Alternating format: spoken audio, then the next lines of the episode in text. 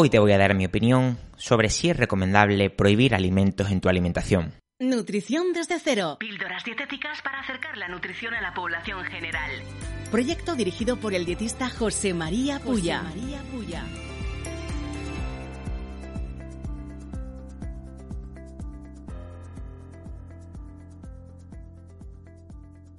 Creo que estamos de acuerdo en que cumplir unas determinadas pautas para llegar a unos objetivos dietéticos pasa por el fenómeno de la adherencia dietética y que sin llegar a este fenómeno ya podemos elaborar la mejor planificación dietética del mundo que no se conseguirá jamás ningún objetivo previamente planteado. De ahí a que siempre digo que para pasar consulta dietética en población general hay que conocer y entrenar otros dotes sociales, por muchos conocimientos que tengas en nutrición y que tengas el mejor expediente de tu universidad. Por ejemplo, si quieres suplementar con creatina monohidrato y no la tomas porque se te olvida después de entrenar, tiene poco sentido seguir intentando añadirla en ese momento. Por lo tanto, añádela en otro momento del día en el que sepas que no se te va a olvidar. Otro ejemplo, si tienes que añadir más verduras y te han dicho que las comas en forma de ensalada pero no te gusta la ensalada, quizá podrías pensar en que hay muchos tipos y de muchas maneras diferentes, ya sea al horno, a la plancha, en menestra, en parrillada, hervida.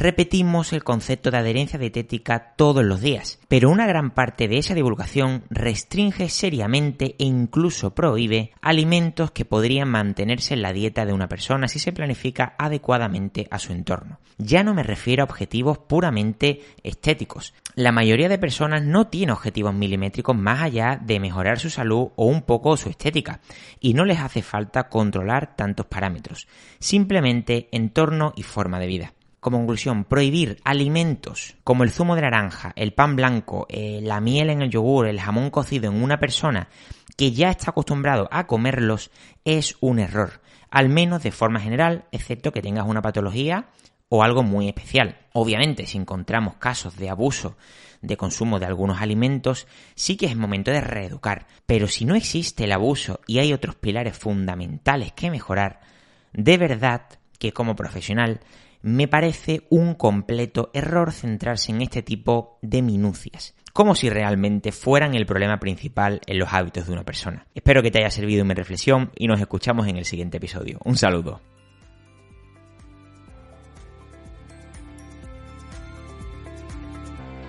Si consideras muy básico este contenido, te recordamos que puedes ampliar tus conocimientos de nutrición en alimentología.com y en el podcast El Alimentólogo.